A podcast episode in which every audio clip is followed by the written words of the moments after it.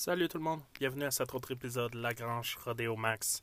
Cette semaine, on s'éloigne un peu du sujet des rodéos, mais c'est non moins intéressant. Euh, vous allez voir, on aborde la vie d'une cowgirl dans l'Ouest. La vie d'une cowgirl qui a, grandi au Québec puis qui a eu le besoin d'aller euh, découvrir, euh, découvrir la vraie vie de, de cowboy ou de cowgirl sur, sur les ranchs dans l'Ouest. Euh, on parle d'une cowgirl qui nous est revenue au Québec puis qui essaye de, développer un nouveau sport. Euh, vous allez voir, c'est une entrevue très intéressante. Euh, c'est la première fois que je réalisais une entrevue avec une personne que je connaissais pas beaucoup. ça a été un peu difficile, mais je pense que je peux être content du résultat. Donc voilà, je vous souhaite une bonne écoute. Bye bye.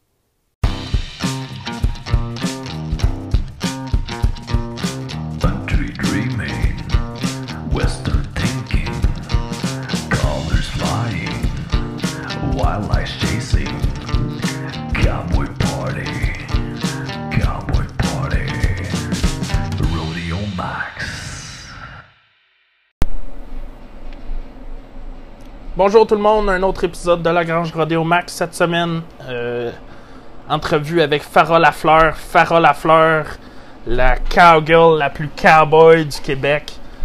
Euh, est-ce que tu es d'accord avec ça, Farah? Si je suis d'accord avec ça. Je sais pas, j'ai touché à pas mal toutes les disciplines de cowboy en passant du roping au bronc riding. Hein, t'as ridé des broncs pour vrai? Moi, c'est arrivé un été. C'est bien hot. Ouais.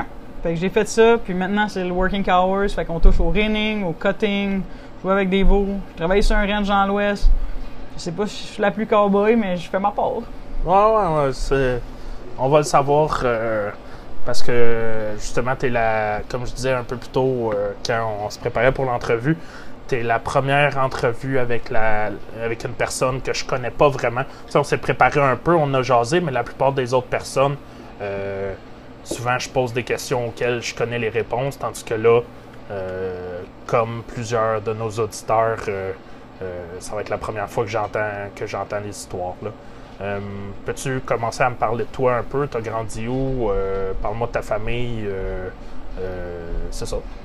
Ben, moi, je viens de la région de Saint-Hyacinthe. Je suis né dans le village de Saint-Barnabé-Sud qui est le village voisin. Installé cette semaine quand on s'est jasé, oui. Oui, c'est le village voisin de où je demeure en ce moment, Saint-Jude. OK. Donc, euh, mon père a pas mal toujours resté à Saint-Jude après avoir euh, déménagé de Saint-Barnabé. Puis, Ton père qui est? François Lafleur. OK.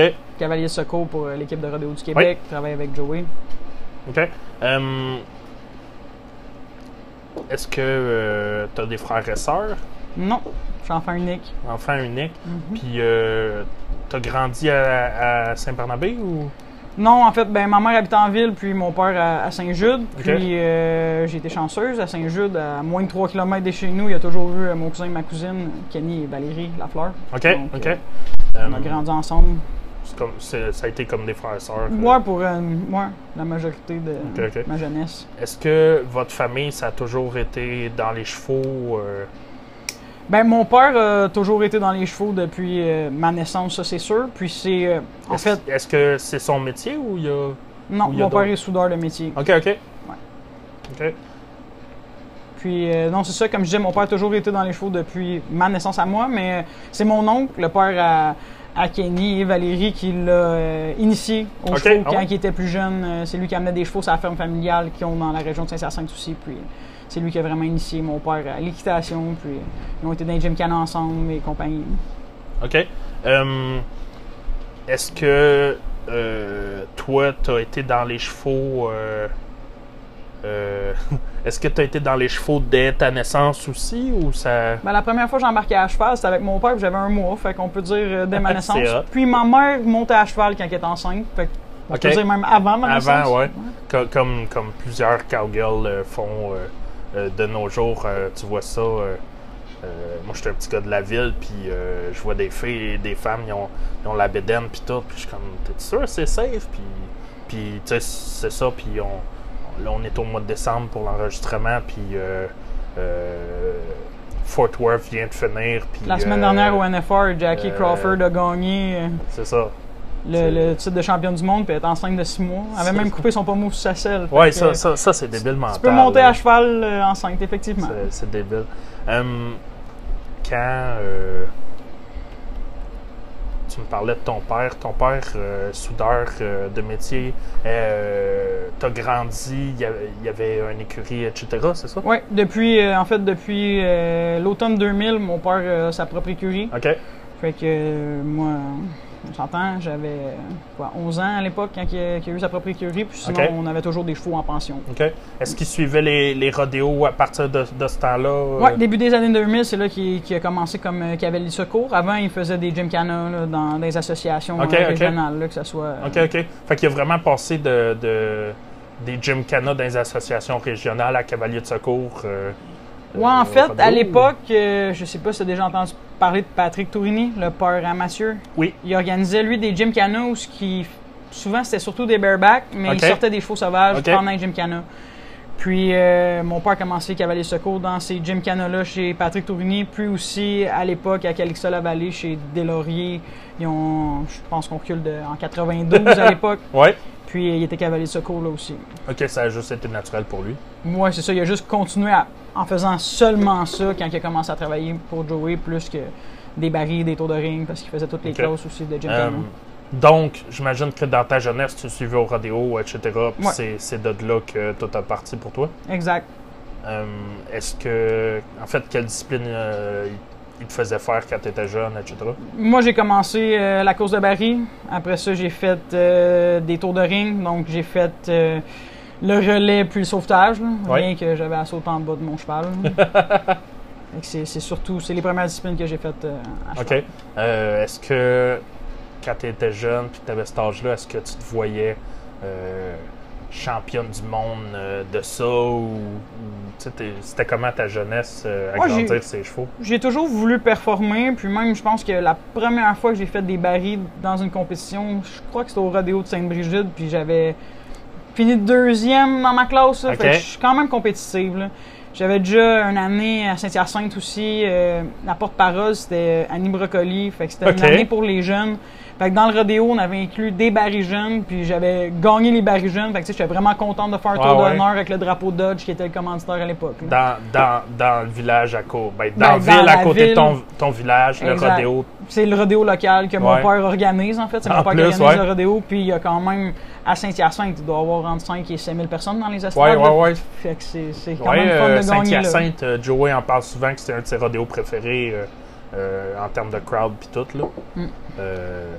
moi, moi c'est quand on va à Inverness puis Saint-Victor. Oui, Inverness, c'est vrai que. Inverness, il n'y a plus de place dans les estrades puis ils font rentrer du monde encore. Là, mm-hmm. La foule est en délire.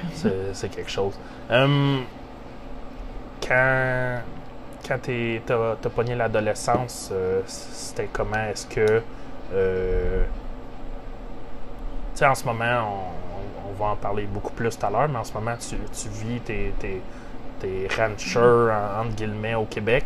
Euh, est-ce que ça vient de ton adolescence? Est-ce qu'à l'adolescence, tu étais déjà décidé à travailler dans le monde des chevaux ou c'était comment? Peut-être pas décider, mais je pensais à ça, je magasinais des chevaux sur Internet. Euh, euh, mon grand-père adoptif aussi était un, bon exemple pour moi parce que lui, j'avais jamais vraiment vu ça, mais il parlait de team penning, il parlait de roping.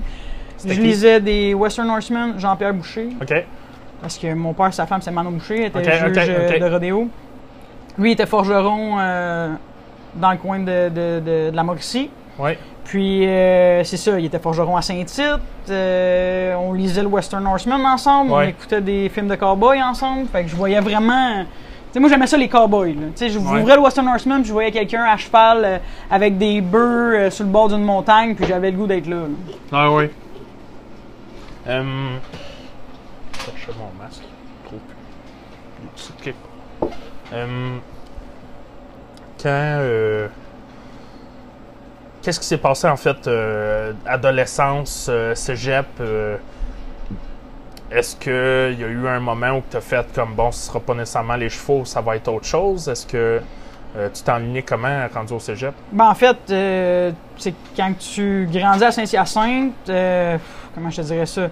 C'est sûr que c'est pas ici que tu vas devenir propriétaire d'un ranch, là, puis tu vas avoir des, des animaux de boucherie tant que t'en veux pour pouvoir courir. Il y a de la place, mais, pas tant que ça. T'es es encore proche de Montréal, etc. Ouais, exact. C'est pas. le Québec, c'est le Québec. Le Québec, c'est le Québec. Qu'est-ce qui se rapprochait le plus de mes intérêts, c'était les animaux de ferme. Donc, j'ai été à l'ITA. L'ITA. J'ai fait une technologie en production animale dans le but de devenir euh, nutritionniste. Puis, j'ai fait ce métier-là aussi pendant cinq ans. OK, OK. OK. Donc, euh, t'as. Parce que ça peut être cool à le mentionner, quand on, parlait euh, en essayant de planifier cette entrevue-là, et ça a été dur, mais quand on parlait en essayant de, trouver une date pour planifier cette entrevue-là, euh, tu m'as spécifié, puis j'ai trouvé ça intéressant, tu m'as spécifié que euh, tout ce que tu as étudié de nos jours, ça te sert dans, ta vie de tous les jours. Oui, exact, parce que dans le fond, j'ai étudié, c'est sûr qu'en technologie des productions animales, ben, tu vois la reproduction, tu vois les élevages, tu vois la nutrition, tu vois les cultures sais, aujourd'hui, je produis du foin, je garde des animaux à bœuf chez moi, j'ai travaillé sur, un parc d'engraissement. Tout, est en relation, en fait, aujourd'hui, avec les chevaux et les animaux de boucherie. OK, OK. Hum, donc, euh, est-ce que, en fait, avant qu'on passe vraiment au cégep, est-ce que euh, ça a été comme secondaire 4-5, tu savais que tu t'en allais euh, faire ton cours à l'ITA ou Oui, j'étais pas mal décidé. J'ai pas, pas cherché longtemps. Puis en plus, étant natif de Saint-Hyacinthe, c'était facile à aller à l'Altea, c'était l'école qu'il y avait dans ma ville. Puis, puis j'imagine que si tu te tenais avec euh, du monde plus vieux ou whatever, c'était du monde UTA ou des farmers ou du monde de rodéo que. C'est ça, c'est des gens qui gravitent autour de l'agriculture. T'étais-tu bonne à l'école? Euh? Moi, j'ai toujours eu de la facilité à l'école. À quel point? À quel point? À quel point? je ne sais pas.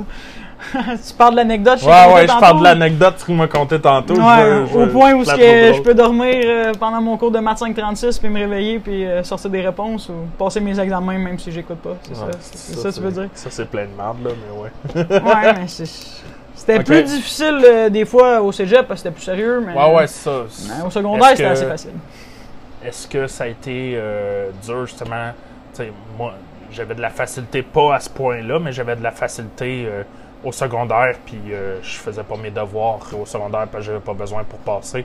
je suis arrivé au cégep, puis euh, j'ai mangé un méchant coup parce que justement, euh, c'était pas habitué à faire tes devoirs.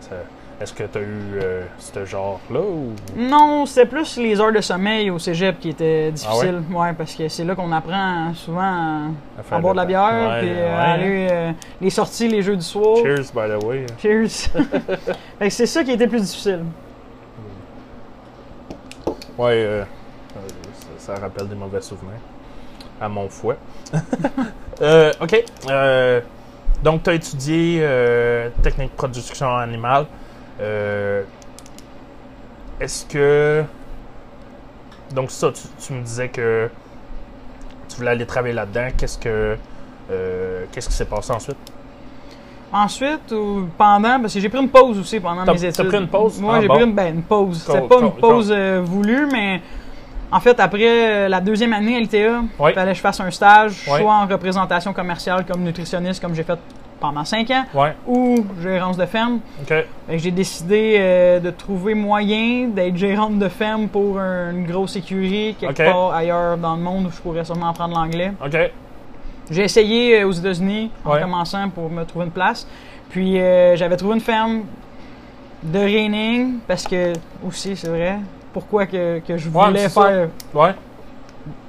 Dans cette optique-là, mettons, c'était vraiment le reining qui, était mon. Euh, ok, c'est ça, on va se le dire. Si tu as décidé d'aller là puis que tu voulais twister, twister les règles un peu, euh, il devait avoir un but, il devait avoir quelque chose qui t'a donné le goût d'aller dans, dans, ce sens-là.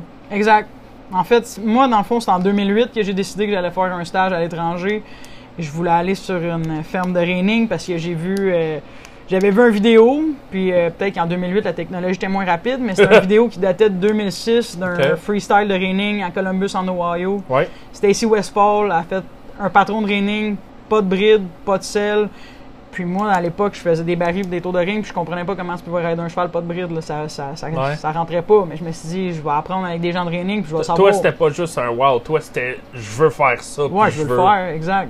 C'est hot, ça, c'est hot. Puis c'est là que j'ai trouvé, j'ai essayé de trouver un stage. J'ai regardé aux États-Unis en premier. Euh, Il y avait une firme qui, qui était prête à m'accueillir, mais le visa était plus dispendieux que le salaire euh, pour l'été, parce que j'étais supposé Ouais. être là seulement l'été. Ouais. Donc j'ai décidé de me revirer vers l'Alberta.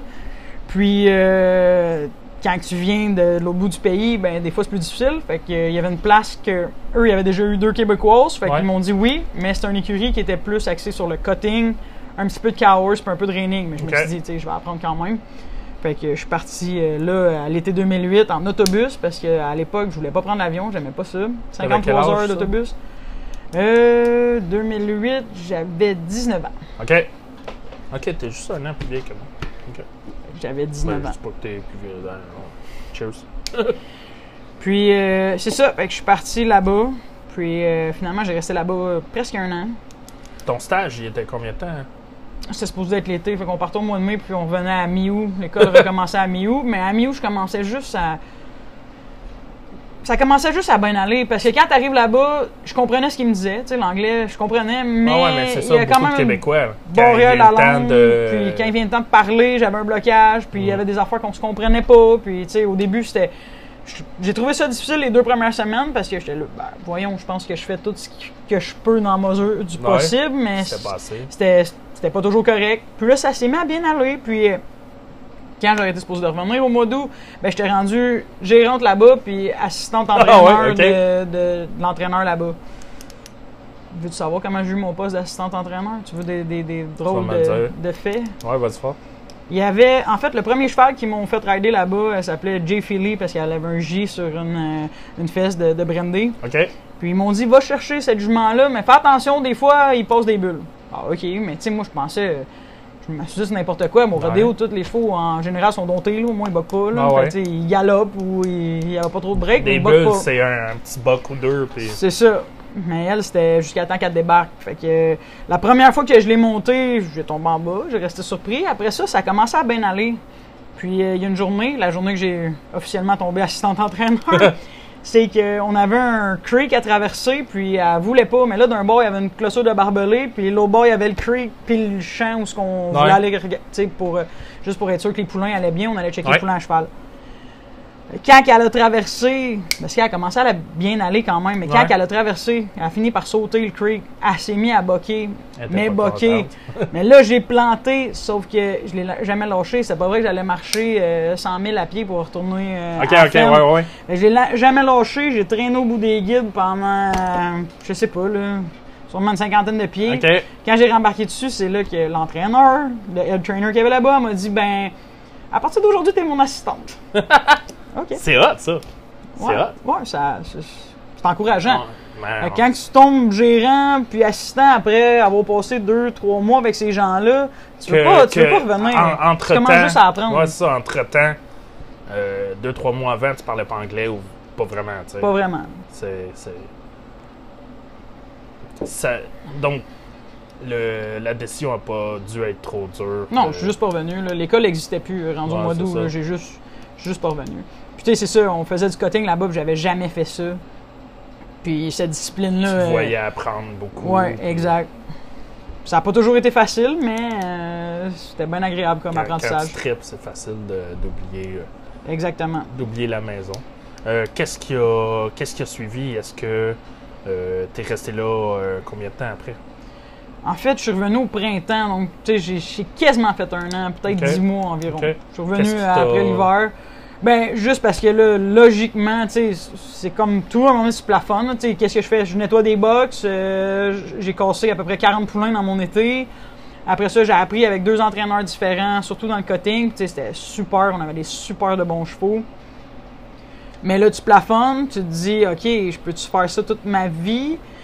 C'est pas vraiment rentable. Ouais.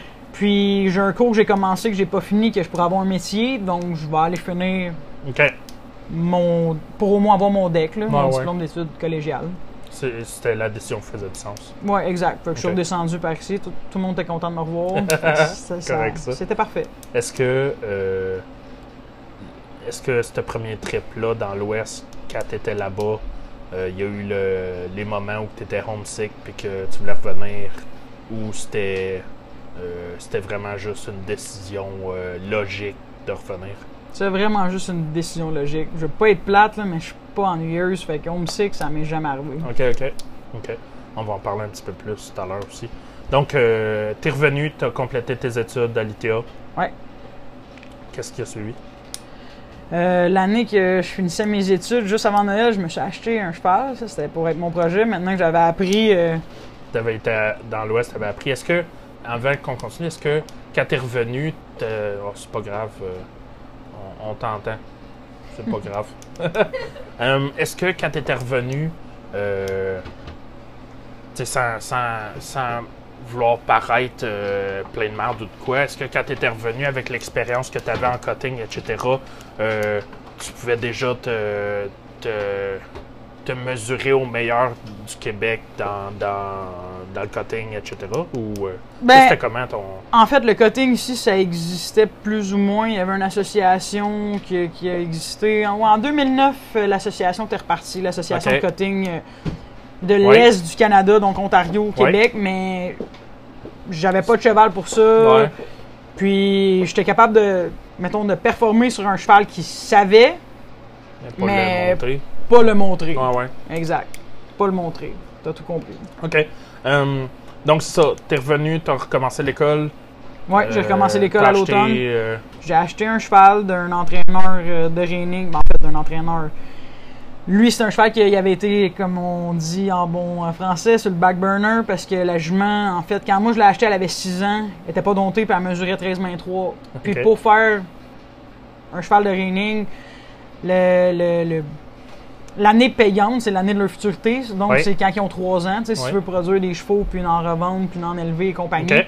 Fait que si elle, elle mesurait 13 mains 3, qui est vraiment petit, à 3 euh, pas à 3 ans, mais à 6 ans, à 18 mois, alors qu'ils partent les 3 ans, euh, ben pas les 3 ans, mais les poulains pour qu'à 3 ans, ils soient prêts pour les futurités, ben, était sûrement beaucoup trop petite, fait qu'elle a juste jamais été startée. OK. Fait que moi, j'ai racheté ça parce que, tu sais, j'allais, euh, j'allais rider avec lui, puis j'aimais bien ses, ses, euh, son entraînement, là, tu sais, c'est- quelqu'un d'assez connu, puis il y a, il a du succès, c'est Denis Lompré. OK. Puis euh, c'est ça, fait que j'avais acheté cette jument-là de lui en décembre euh, 2009.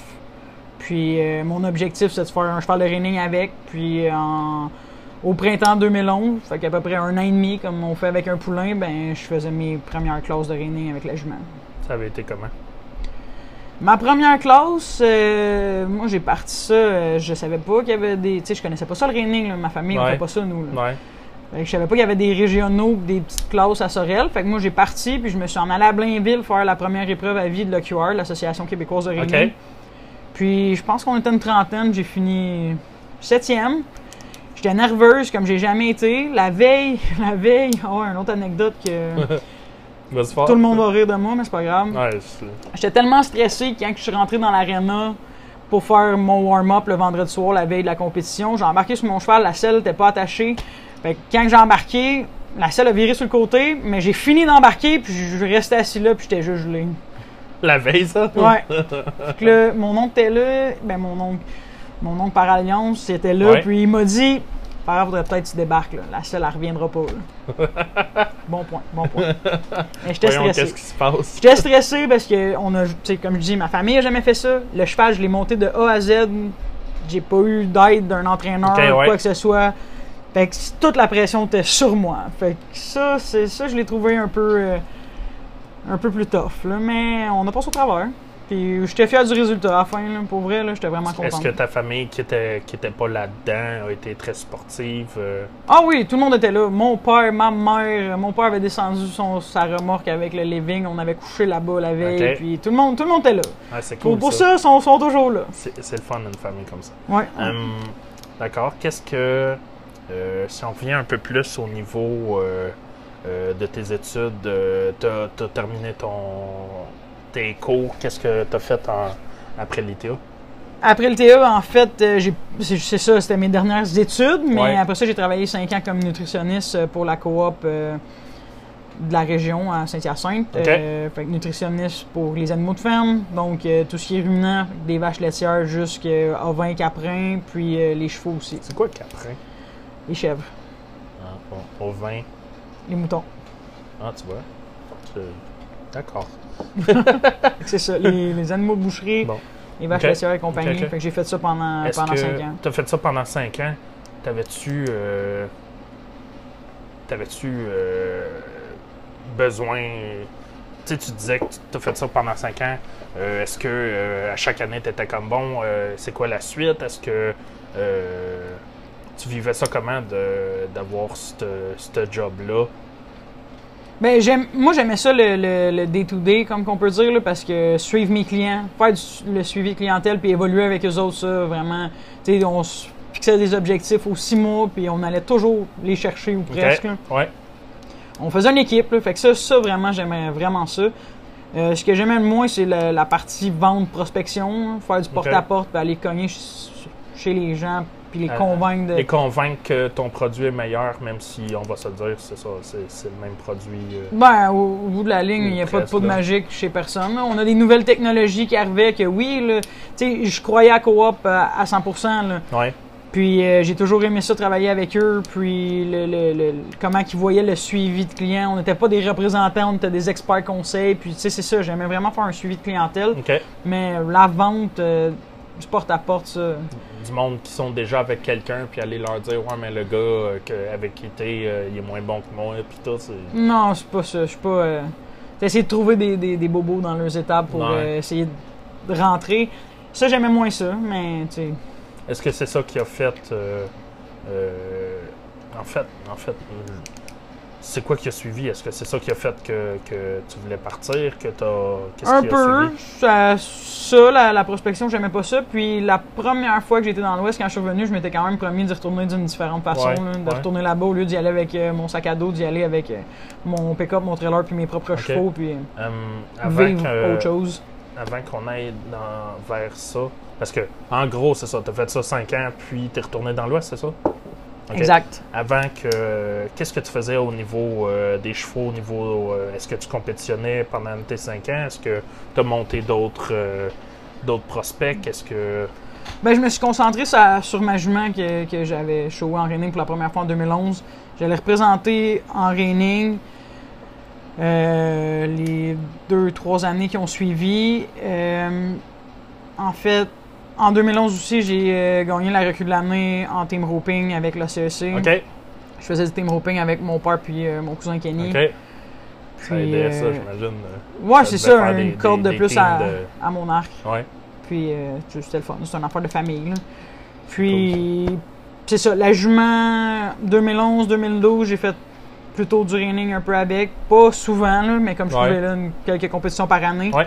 Puis après ça, j'ai décidé de faire un cheval de, de roping avec elle aussi, parce qu'elle avait assez des bonnes bases euh, que je pouvais faire à peu près n'importe quoi. Ouais. J'ai même montré à roper tie down, là, à, à, à travers le rope et tout ça. Puis après ça, en 2014, j'avais découvert euh, en- dans l'État de New York, en fait, il y avait une association qui faisait des, euh, des compétitions de ranch versatility, qu'ils appellent. Fait que c'était un peu de tout. Là. T'as du reining, t'as du cutting, t'as d'autres classes qui appellent de, de herd work, qui est un peu différent du cutting. T'as Ok. des classes de, de trail, t'as des classes de Des conformation. classes de trail. Ouais, ouais, ouais. Un peu comme les cowboys extrêmes, là, des obstacles dans le ring. OK, puis, OK, euh, OK, OK. OK. puis après ça, euh, des clauses de conformation. Il y avait même une clause que c'était un peu comme de la plaisance. Là. Tu faisais juste les allures euh, quand il te le disait au micro. OK. Puis euh, il y avait du working horse. Là. Fait que c'est la première fois que moi je l'ai essayé. Je l'ai connu en 2008 en Alberta parce qu'on faisait cow horse, cutting, reining. Ouais. Mais la première fois que moi je l'ai essayé en compétition, c'était là. OK. Avant qu'on aille plus loin, tu vas me simplifier le plus possible c'est quoi du cow horse. Moi, je suis pas un gars de chevaux. Puis, euh, je suis sûr qu'il y a beaucoup. Ben, je suis sûr qu'il y a une certaine partie des auditeurs qui vont écouter que euh, cow horse, c'est la première fois. C'est pas, c'est pas tant connu au Québec. Puis, ça, c'est une des raisons pourquoi euh, je suis content de te parler. C'est c'est euh, quelque chose de différent. Donc, c'est quoi du cow horse? Mais en fait, le cow horse, deux En fait, étapes. en fait, avant, excuse-moi, c'est quoi du cow horse, puis comment tu le différencies euh, des, autres, des autres disciplines? OK, ben c'est ça. Euh, le, le cow horse, en fait, ça se fait en deux ou trois étapes, là, tout dépendamment des compétitions où tu vas. Mais mettons, au plus simple, tu as une portion reining, fait que tu as un patron à effectuer des cercles, des changements de pied, des pivots, des arrêts en glissade, reculons. Comme, comme un patron de reining, la seule chose qui diffère d'un patron de reining, c'est qu'on n'a pas de rollback parce que nos spins, nos pivots sont dans nos arrêts. D'accord? En reining, des fois, il y a un, un arrêt, rollback, puis après ça, un autre arrêt ailleurs, puis là, c'est là qu'ils vont faire leur spin dans leur cercle. ou- Mais pas en cow les spins sont toujours dans les arrêts, fait qu'il n'y a jamais Pourquoi est-ce que c'est comme ça? Je sais pas, mais c'est juste que nos, que ça. nos patrons sont vraiment comme ça. Là, euh, moi, j'utilise les patrons, mettons, de, de l'association nord-américaine, puis c'est comme ça. OK. Puis, euh, fait que c'est ça. Tu as la partie reining pour montrer les aptitudes de ton cheval, en fait. Puis après ça, tu as une partie que tu fais faire, en quelque sorte, un patron à une vache. Il te rentre une vache dans le manège. Euh, tu vas travailler la vache sur le sens de la largeur de l'aréna parce qu'elle va rentrer face à toi sur le sens, mettons, de la largeur Oui. de l'aréna. Tu vas la travailler euh, un peu comme du cutting, là, de gauche à droite, pour voir à qui tu as affaire. Premièrement, tu l'analyses. Puis après ça, tu travailles en conséquence. Donc, si tu as une vache qui veut courir, tu vas essayer de la stopper puis de la changer de direction. La stopper, la changer de direction pour y montrer à respecter ton cheval. Si tu as une vache qui est plus slow, mais elle, tu vas y faire parcourir du terrain. Tu vas vouloir qu'elle couvre plus long puis que tu sois capable d'y faire monter euh, quasiment Euh, la largeur au complet parce que l'étape d'ensuite, c'est d'aller jusqu'aux trois quarts du manège avec cette vache-là, sur le sens de la longueur. Si t'es pas capable de la faire avancer sa largeur, tu seras pas capable sur... euh, Comme le ring ici, il y a 225 pieds. Oui. Fait que si t'es pas capable de te rendre aux trois quarts, t'as des pénalités. OK. Donc, tu analyses ta vache. Puis si t'en as une qui est vraiment énergique, des fois, tu vas la fatiguer un peu en la cotant, entre guillemets, Oui. pendant ta partie qu'on appelle le boxing. Cette partie-là, Ok. on appelle ça le boxing. Fait que tu vas analyser ta vache, puis faire un game plan par rapport à ce qui Ok. vient de rentrer dans le ring. Parce que t'as pas un drap d'alloué, tu sais pas comment qu'elle va, tu Ah, l'as pas OK, OK, avec les OK. voisins. C'est vraiment random. Tu... Ouais. C'est pas, pas comme rodéo que, Non, que, que, que tu peux parler, tu, tu sais. tu sais à qui t'as affaire. non. Fait après ça, tu dois monter sur le sens de la longueur du manège. Puis à peu près aux trois quarts du manège, tu effectues un rollback, par exemple, pour que les gens comprennent, sur vers le mur. Tu veux complètement la vache dans le mur, puis tu redescends plus ou moins milieu jusqu'aux trois quarts du manège, encore une fois. Puis tu fais faire encore comme un rollback dans le mur. OK. Faut que tu fasses un virage chaque côté sur la fence. Des fois, tu peux aller jusqu'à 3 parce que l'étape d'ensuite, c'est de faire faire des pas- On n'a pas déjà fait le. Tu, fais, tu commences par le boxing, Ouais. tu analyses ta vache. Après ça, tu vas le long de la fence. Oui. Ça, c'est la deuxième étape. La troisième étape, c'est de faire des cercles OK. avec le veau. Mais c'était pas la première étape, le reining? Ah oui, le reining, c'est la première étape, mais je veux dire, avec la vache, tu le fais en trois étapes. Ah, OK. OK. Fait que tu fais le reining, ils te sortent une vache. Fait que là, on est dans l'étape 2 avec la vache. Ouais. OK. Bon, Ils excuse. te sortent une vache, tu fais le boxing. Après ça, tu vas down the fence, qu'ils appellent. Ça, Oui. c'est le long, le sens, c'est la longueur. Puis là, tu effectues au moins un virage de chaque côté Oui. sur la fence. Puis après ça, tu essaies de sortir ta vache plus ou moins au milieu du manège pour aller faire faire des cercles, un de chaque côté. Faut que tu fasses OK. un cercle de chaque côté. Puis c'est là que le, le juge va siffler puis que la classe est terminée. OK. Puis tu es évalué, c'est jugé, comme, euh, comme le rough stock. Il n'y a pas de chronomètre. C'est vraiment une discipline qui est jugée d'un Ok, bout à l'autre. le ok. reining, la partie avec la vache, c'est tout jugé. OK. Hum, tu dis c'est pas c'est pas chronométré. Est-ce que vous avez un chronomètre euh, maximum ou quelque chose de genre selon euh, Pas vraiment, mais euh, tu peux pas épuiser l'animal. OK. Euh, plus tu fais ça rapidement, souvent plus facile que c'est pour toi, puis mieux que c'est pour les juges, parce que si tu as de la difficulté, puis que tu tombes en retard la vache, ça tombe difficile. Puis là, plus c'est difficile, pire c'est, là, ça fait Ouais. juste s'envenimer. là. Ah ouais. Puis là, tu finis plus, tu vois plus le bout, t'es, t'es tanné, le cheval aussi, parce que tu cours pendant 5 minutes. Là. Fait que c'est, quand même assez épuisant. Est-ce que quand tu commences euh, à faire cette discipline-là, c'est une question de.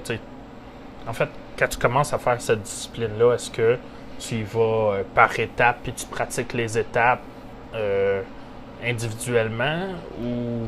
Oui, oui, en fait. Puis même pour les débutants, en fait, le patron de training, Ouais. c'est une chose. Pour les classes de débutants, souvent, il y a un patron modifié. Fait qu'il y a moins de, de, de, de pivots. Des fois, il n'y a pas de changement de pied. Il y a un patron vraiment modifié.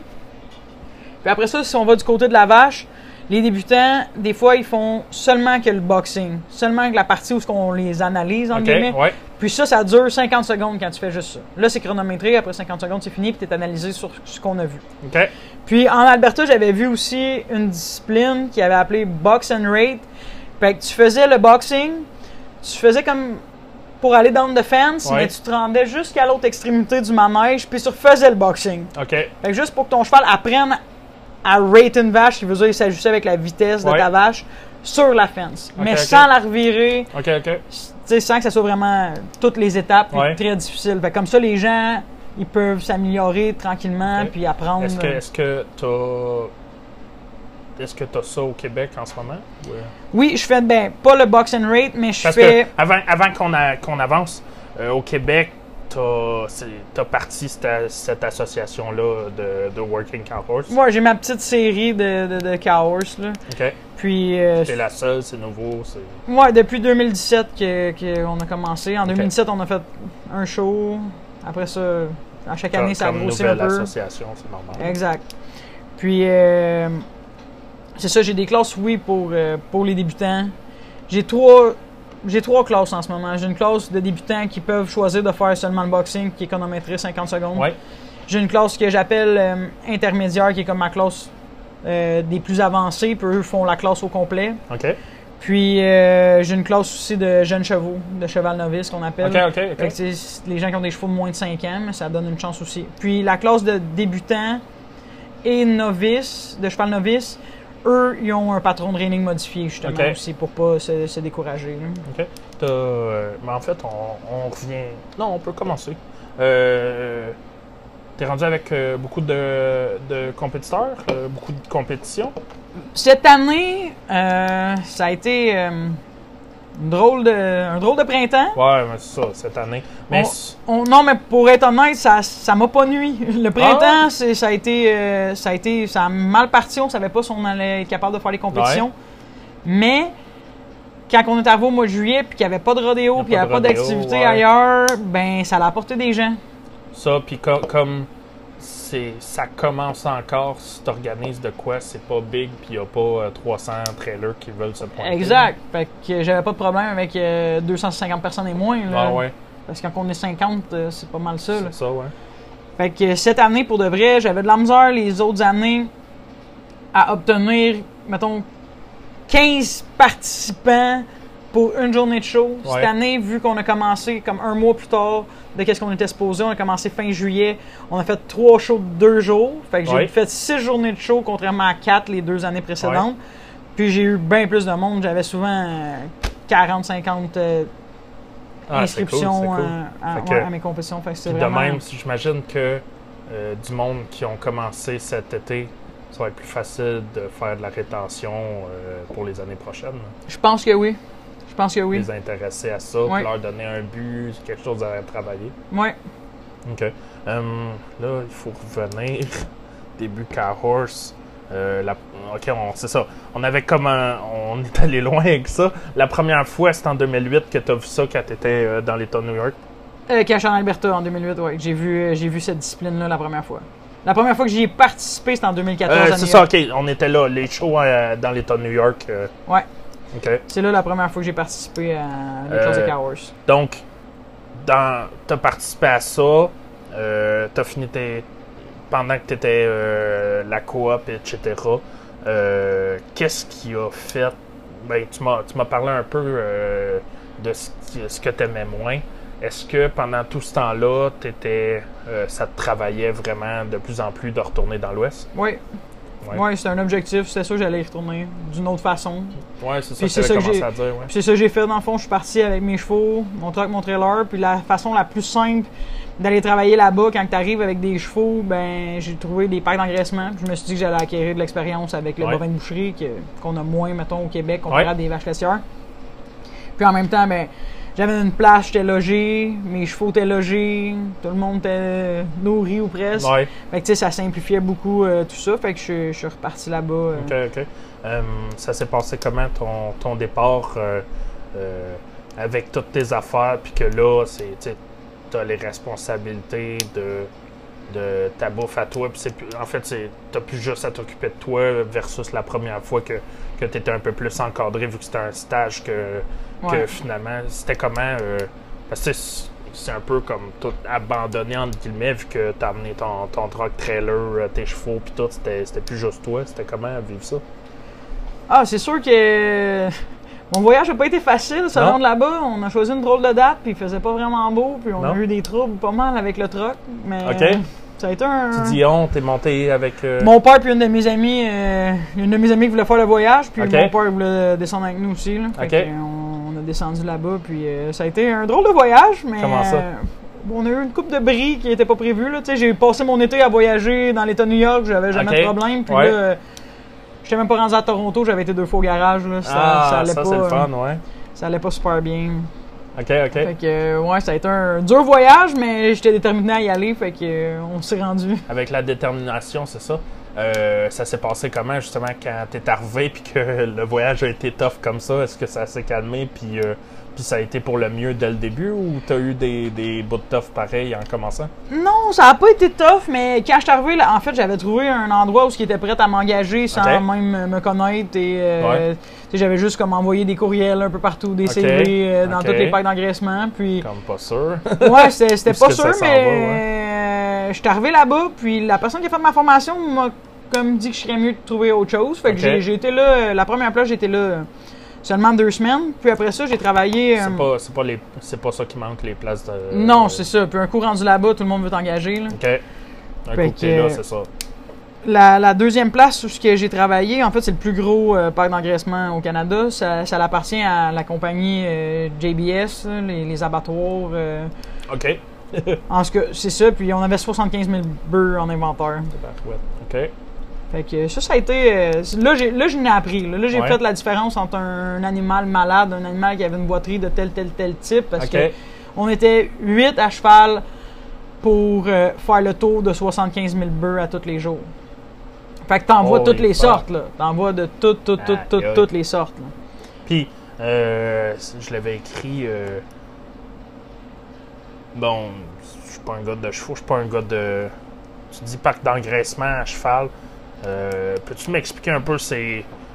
C'est quoi la, la job de, de travailler sur un parc d'engraissement? Tu dis à cheval, euh, c'était quoi le, la vie euh, là-bas puis tout, tu sais? Ben, en fait, la job, en gros, ils appellent ça un pen checker. C'est que t'as des parcs. euh, les parcs, ils doivent avoir à peu près, je sais pas, 400 pieds par 400 pieds. Puis il peut avoir entre euh, 200 et 400 têtes d'animaux à bœuf euh, dans ces parcs-là. Les animaux vont peser environ entre 500 et 1500 livres jusqu'à la finition. Puis, euh, simplement, là, tu te promènes à cheval la journée longue dans ces parcs-là à regarder pour des malades, pour euh, toutes sortes d'affaires. Des fois, c'est juste de regarder si euh, l'abreuvoir fonctionne aussi. Là, tu veux être sûr que tout est correct, qu'il n'y en a pas un qui est pris dans une clôture. euh, qui boitent pas, qui sont pas malades, qu'il n'y en a pas une qui a avorté, euh, ballonné, euh, toutes sortes de, de- de maladies. Ok, ou- fait que. On entend ça puis on se dit ça, mais euh, dès que t'en pognes un que c'est ça, c'est tu, tu débarques du cheval, tu vas travailler avec, puis c'est. Tu débarques pas du cheval. T'as as des. Euh, en fond, bien souvent, c'est des gates de 16 pieds dans les coins des parcs. T'as une allée entre les parcs, puis tu sors l'animal dans une allée, tu l'isoles. Ouais. S'il est pas en forme, pour Ah ouais. quelconque raison, tu l'isoles. Puis, à la fin que tu as checké toute l'allée, ben là, tu ramènes tes animaux malades à l'autre bout, puis tes transferts. On avait, sur ce parc d'engraissement-là, on avait comme deux bâtiments hôpital qu'on appelait. Fait qu'il fallait amener les animaux jusqu'à la bâtisse hôpital pour les traiter. Tu travaillais à cheval toute la journée. Juste à aller, ouais, c'est ça, juste à les trier. Puis, euh, moi, je faisais pas, à cette époque-là, je faisais pas les traitements. Des fois, j'allais donner un coup Ah de main, ouais? mais je faisais pas les traitements. Tout ce que je faisais, c'est tes sorts, tes diagnostics, tes amènes à l'hôpital, puis euh, sûr il y avait des, du personnel en place pour faire les fou. traitements. Est-ce Ouais. que c'est. euh, Est-ce que c'est. Dur. tu tes premières semaines à cheval non-stop, ça, ça, c'est-tu venu te chercher? C'était-tu, ou t'étais déjà habitué d'être. euh, Ça n'a pas été si pire, je te dirais. C'est juste, des fois, tu es vraiment à la merci de- des intempéries. C'est sûr qu'il y a des. Il y a une journée, je me rappelle, j'étais sur une jument qui mouillait tellement qu'elle voulait même pas faire face à la pluie. Là. Fait que, tu sais, Ah, j'avais de la misère à marcher face à la pluie. Elle voulait juste être de dos à la pluie, là, tellement Ok. qu'il faisait mauvais. là. Mais tu sais, cette journée-là, les gens, c'est c'est humain. Là. On a checké, on a survolé Ouais. plus les parcs. Fait qu'à midi, on avait fini. là, au lieu de faire 8 heures dans les parcs à regarder un par un, il fait pas beau, on voit rien. Les animaux sont tous ça, comme ouais. ça. Ton cheval est comme ça. Tout le monde est un peu amorphe puis tanné. Là. Fait que tu sais, Tu travailles avec des animaux, ton, ton partner, c'est un animal, puis tout. Fait que. Exact. Fait que il y a des journées qui étaient écourtées pour cette raison-là. Est-ce que c'est fait pour tout le monde d'aller faire ce job-là? euh? Probablement pas, parce que comme je te dis, qu'il fasse plus 40 au gros soleil ou qu'il fasse euh, moins 40 euh, l'hiver au gros vent qui mouille, c'est tous les jours. Les animaux ont besoin de, de- d'être surveillés à tous les jours parce que tu sais pas, il peut en avoir un pris dans une, euh, une clôture, puis si tu le trouves deux heures trop tard, il va être mort. OK. Est-ce que. Est-ce que tu en as vu, euh, mettons, des Québécois qui sont, qui sont allés. euh, Est-ce que ça arrive beaucoup des Québécois qui y vont ou c'est plutôt rare? Ben, euh? moi, sur ce parc-là, j'ai rencontré un gars qui venait de la Gaspésie, qui était encore là-bas, mais lui, ça faisait déjà 20 ans qu'il était en Alberta, qui avait travaillé dans plusieurs domaines, puis qui travaillait là comme euh, pour euh, là, qui Ok. surveillait les animaux euh, raide à cheval ensemble. hein. OK. Est-ce que euh, n'importe quel euh, cowboy, cowgirl du Québec pourrait y aller? Mettons, on, on- on met de côté les, les- les côtés température puis tout. Quelqu'un qui... on- y a beaucoup de gens, mettons, ils pognent la, la début vingtaine, ils trippent, euh, ils veulent aller dans l'Ouest. Est-ce que c'est quelque chose que tu recommanderais d'aller faire de ça versus un autre métier euh, dans l'Ouest? C'est sûr qu'il faut que tu sois intéressé par les animaux, là, pas juste par le, ben, les animaux de boucherie, je parle, là, pas juste par le fait d'être assis à cheval la journée longue, là, parce que tu as vraiment un job à faire à la base, puis c'est pas de rider ton cheval. Donc, ça, faut que ça t'intéresse. C'est surtout ça là, que je conseillerais. Ça dépend à quel point aussi ça t'intéresse. Comme pour moi, il est arrivé un moment donné qu'à ce parc d'engraissement-là, j'étais tanné parce qu'on faisait tout le temps la même affaire. là. OK. Tu sais, je, je regardais 10 000 Ouais. bœufs par jour, je faisais juste ça. Fait que moi, je me suis plus euh, dirigé vers une place où il y avait des bœufs d'engraissement puis des vaches veaux. Donc, on, avait plusieurs tâches à faire. Puis c'est moi qui effectuais les traitements. Fait que là, je faisais la chaîne d'un bout à l'autre. Je, je déchargeais les vannes d'animaux. Quand ils arrivaient, j'en rechargeais, j'en conduisais. On faisait un peu n'importe quoi. J'allais porter euh, des, euh, des, des bœufs, des taureaux de reproduction dans les montagnes pour qu'ils où est-ce qu'on allait porter nos vaches l'été pour la saison de repro. J'allais les, les retrier. On faisait tout. Ça, ça, moi, j'aimais vraiment plus ça que juste regarder des... Est-ce que c'est dur à trouver des, euh, pour quelqu'un qui n'a pas les contacts, euh, des places comme ça? Ben, en fait, je pense que c'est dur, c'est dur à trouver quand tu pars d'ici, mais si t'es là-bas puis que t'as un peu de volonté puis certaines connaissances, c'est sûr qu'ils vont t'engager. C'est comme dans tous les ici, on a de la misère avec euh, la main-d'œuvre agricole là-bas aussi. Là. Ouais. C'est un peu le même principe. Là. Fait que si, si t'es vraiment intéressé, va là-bas puis ils vont t'engager. Est-ce que est-ce que c'est quelque chose de possible pour quelqu'un qui est qui connaît rien là-dedans puis qui est, qui est motivé d'aller te parler personnellement puis de, de voir ou c'est euh, est-ce que c'est de d'essayer eux autres mêmes euh, directement? Est-ce que Je pense que c'est mieux essayer eux autres mêmes directement. C'est pas que je veux pas aider, mais Ouais. c'est en fait, je- si je connais pas la personne, c'est dur pour moi de la référer. Fait que si, si quelqu'un veut, essaye. Moi, j'ai envoyé un million de courriels jusqu'à temps qu'il y en a un qui me dise oui. Ok. Puis j'ai fini à trois packs d'engraissement plus loin. Là. Ouais ouais. Puis je pense pas que c'est grave. C'est, c'est, c'est vraiment de, de faire le saut, d'y aller. C'est ça. puis- si t'as des chevaux puis que tu penses que tu serais capable de faire ce job-là, va là-bas. Si t'es équipé, dans le fond, parce que tu fournis ton cheval comme quelqu'un fournirait un 4 roues pour euh, sa propre job, mettons. Mhm. Fait que c'est, c'est, c'est surtout ça. Là, tu. Si t'es équipé, vas-y. Cool. C'est vraiment de faire le saut. Euh, donc, c'est ça. Donc, euh, t'es tombé à ce troisième parc d'engraissement-là. Euh, euh, est-ce que ça faisait un bout que t'étais là quand t'es arrivé à ce troisième parc-là? Euh, ça, doit, ça devait faire 6 mois. OK. C'est là que j'étais plus longtemps. J'ai quasiment été deux ans à ce parc-là où j'avais. Les, les, les vaches, le parc d'engraissement, puis plein d'autres tâches. OK. Euh, quand t'es arrivé- quand t'as passé ton temps là, est-ce que le Québec te manquait? Est-ce que... Le Québec, c'est pas que le Québec me manquait. La partie des fois qui pouvait peut-être euh, me manquer, c'est vraiment. euh, Moi, j'aimais ça aller en compétition. J'avais un cheval en pension à 15-20 minutes de là. Puis euh, je m'ennuyais d'avoir un, un carré de sable chez nous pour entraîner des chevaux. Mais le Québec me manquait pas. J'allais en compétition là-bas pareil. J'avais, tu sais, je faisais mes petites affaires là-bas, puis euh, ça m'allait. là. OK. Hum, à quel moment ça a été? Parce que t'es resté là euh, combien de temps? Trois ans, c'est ça? Deux ans et demi, mettons. Deux ans et demi, OK. À quel moment euh, ça a été? En fait, est-ce que quand ça te manquait, t'as commencé à faire comme bon, il faudrait que j'y aille, que je retourne au Québec, puis que ça t'a pris euh, euh, six mois à te dire ça, ou euh, le jour où t'as décidé. euh, Non, moi, je suis pas. euh. J'avertis, tu sais, j'ai averti Ouais. mon boss d'avance que j'allais quitter euh, dans un mois probablement. Mais euh, je voulais revenir parce que là-bas j'avais plafonné. Tu sais, je gérais une partie du, du parc d'engraissement, puis des vaches veaux et compagnie. Oui. Puis euh, je m'étais informé pour m'associer avec mon boss, mais tu sais, la possibilité d'avancement n'était pas si grande que ça. Donc c'est pour ça que je suis revenu. Je me suis dit que j'allais faire vraiment ce que, ce que moi je voulais faire, c'est plus entraîner des chevaux puis monter ma propre euh, ma propre euh, petite euh, business OK. personnelle à moi-même. Puis, fait que c'est ça. Toi, quand t'étais là-bas, le Québec te manquait pas trop. T'as envisagé de rester là-bas, passer ta vie là? Oui, c'est juste que ça, ça aurait été difficile avec les objectifs que j'avais y, a- y arriver. Ok, ok. Hum, le retour au Québec, c'est une autre question que je veux à peu près dire la même chose, mais donc le retour au Québec, c'était pas envisagé à un certain moment. C'était fini le Québec, puis. euh, Ouais, la deuxième fois que je suis parti, quand j'ai tout mis dans le trailer puis que je suis parti, je pensais pas revenir. Honnêtement, je pensais pas revenir. C'est- fou. Hum, quand quand tu étais dans l'Ouest comme ça, en fait, euh, euh, je sais que dans la dernière année, tu as été en Arizona euh, à ta compétition. euh, Au Art of the Cowgirl, c'était le, le Greatest Horsewoman bon, euh, j'allais te laisser le dire pour pas euh, baragouiner, là. Mais euh, est-ce que, à part euh, l'État de New York, le Gre- Greatest Horsewoman, puis l'Ouest canadien, tu as été dans euh, ailleurs aux States ou suivre des cliniques, etc. euh, j'ai suivi des cliniques puis beaucoup de cours quand j'étais en Alberta. En Alberta, j'ai fait des compétitions en cow-horse. Euh, Je n'ai même déjà fait une en cutting avec un cheval. J'avais seulement entraîné sur le parc d'engraissement. OK.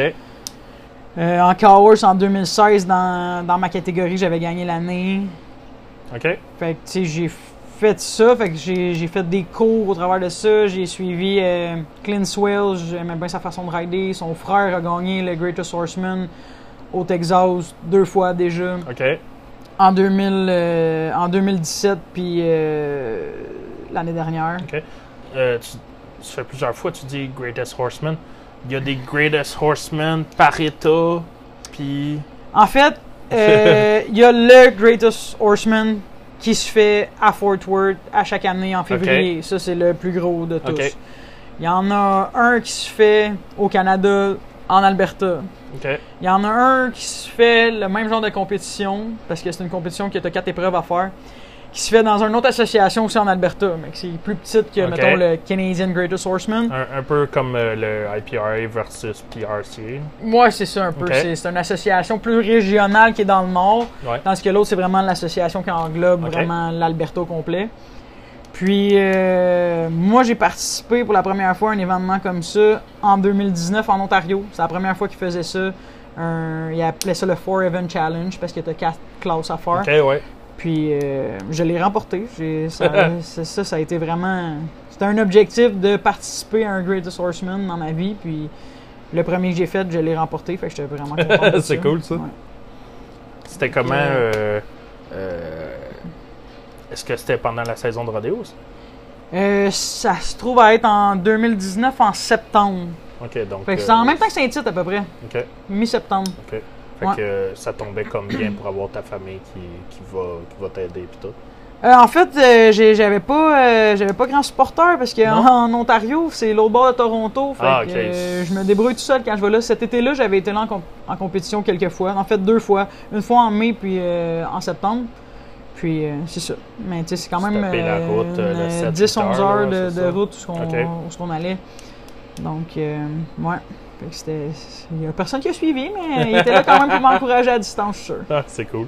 Hum, donc, c'est ça. T'es revenu. euh, T'es revenu parce que les. euh, les ça, ça offrait pas ce que tu voulais dans la vie. Euh, Est-ce que t'es parti de là-bas en te disant.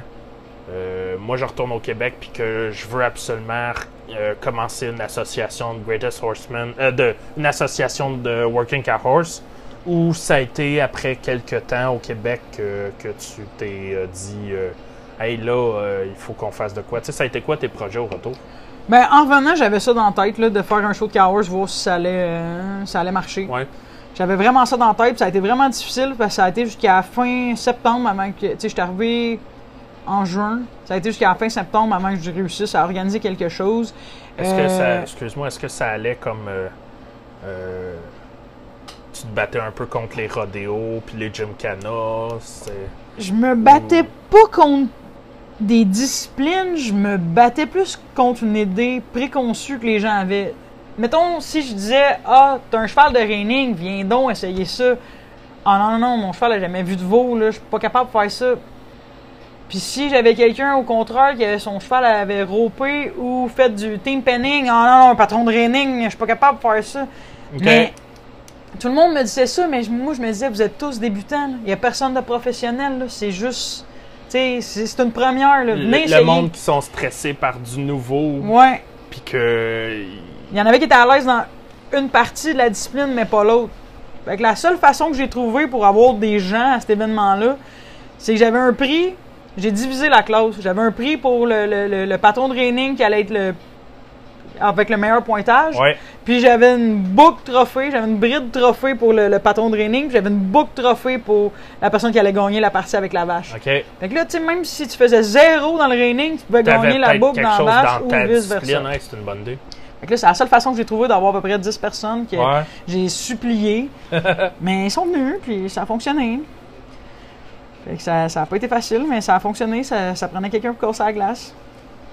Puis euh, qu'est-ce que qu'est-ce qui a suivi? Est-ce qu'à à partir de ce moment-là, c'était euh, c'était lancé euh, nous autres on, on va faire ça puis let's go puis Ah, ça n'a pas été si facile que ça. Parce Non. que l'été d'ensuite, c'était un peu le même principe. Il fallait que.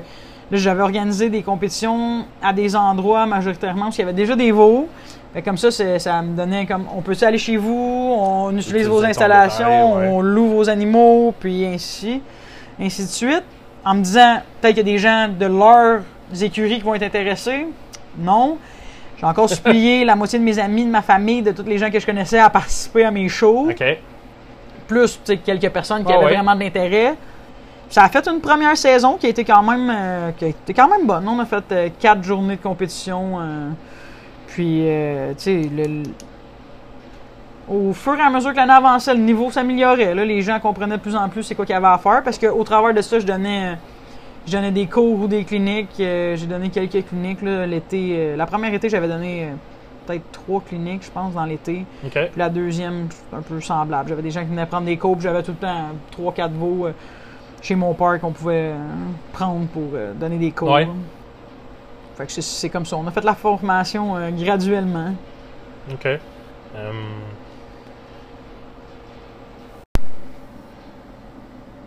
Ça, puis euh, quand, quand tu as fait ça, est-ce que tu avais d'autres euh, projets à travers ton retour à, à travers tes deux premières années de compétition? Ben, le projet qui a suivi à l'automne 2018, c'est l'achat de, de l'écurie aussi. OK. Fait en fait, c'est un choix logique. C'était à 3 km de chez mon père, puis euh, c'est mon oncle ma tante qui demeurait ici. OK. Fait que, euh, on a acheté ça, euh, mo- mon père, en 2018. Puis, Ok. euh, tranquillement, pas vite, on a mis ça euh, à notre goût, à mon goût surtout, parce que j'ai fait ma saison de compétition que j'organisais en 2019, je les ai faites chez mon père, parce que le terrain ici n'était pas à mon goût, tout ça. Puis là, à- en juillet 2020, quand on a eu le hockey qu'on pourrait finalement faire des compétitions, mais là, j'ai refait tout le terrain pour euh, le manège extérieur. Ici à Saint-Jude? Ouais, ici, chez moi, à Saint-Jude. OK, OK. Euh, ça veut dire que tu habites dans, t'habites dans l'ancien appart à Kenny? Ouais, ça peut être ça, ouais. C'est Kenny qui l'a bâti, la partie. C'est Il est habile, hein? C'est quand même joli. Ouais, ouais, c'est, c'est beau, j'aime ça. Euh... J'allais faire une, joke de mauvais goût. On, va, on va se garder. Euh, Qu'est-ce qui s'est passé euh, par la suite? Donc, tu as parlé euh, euh, deux compétitions la première année, quatre compétitions la deuxième année. Euh, J'imagine que. euh, L'année ensuite, j'en ai encore fait quatre, mais. euh, Le, 2019. oui, le niveau de compétiteur a changé un peu. J'avais de- de- de- des gens avec plus, plus d'expérience, que ce soit en reining ou avec les veaux, avec des chevaux qui avaient. la plus d'expérience avoir aussi. changé pour beaucoup. Ouais, ouais. C'était euh, c'était plus du monde que tu tordais le bras pour. euh, Exact. Mais Ils venaient volontairement participer à mes compétitions. C'est le fun, ça. C'était encourageant. Puis, euh, on a fait, comme je dis, les quatre compétitions chez mon père parce que le terrain nous permettait de faire des arrêts en glissade pour le reining et compagnie. Puis, plein de parcs pour mettre les animaux.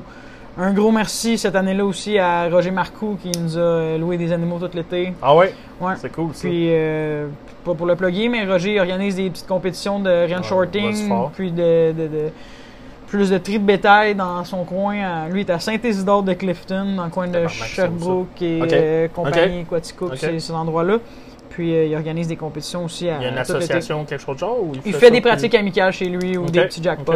Il donne-tu des cliniques, et, etc., des choses comme ça? C'est plus de l'entraide au niveau de- des gens. Ah, qui participent à ces petites euh, compétitions c'est cool, amicales. là. Puis, tu il a vraiment été euh, bien gentil de nous louer des animaux l'été euh, 2019. Cool, ça, cool. Hum, Est-ce que t'as... Est-ce qu'il y a eu autre chose à part...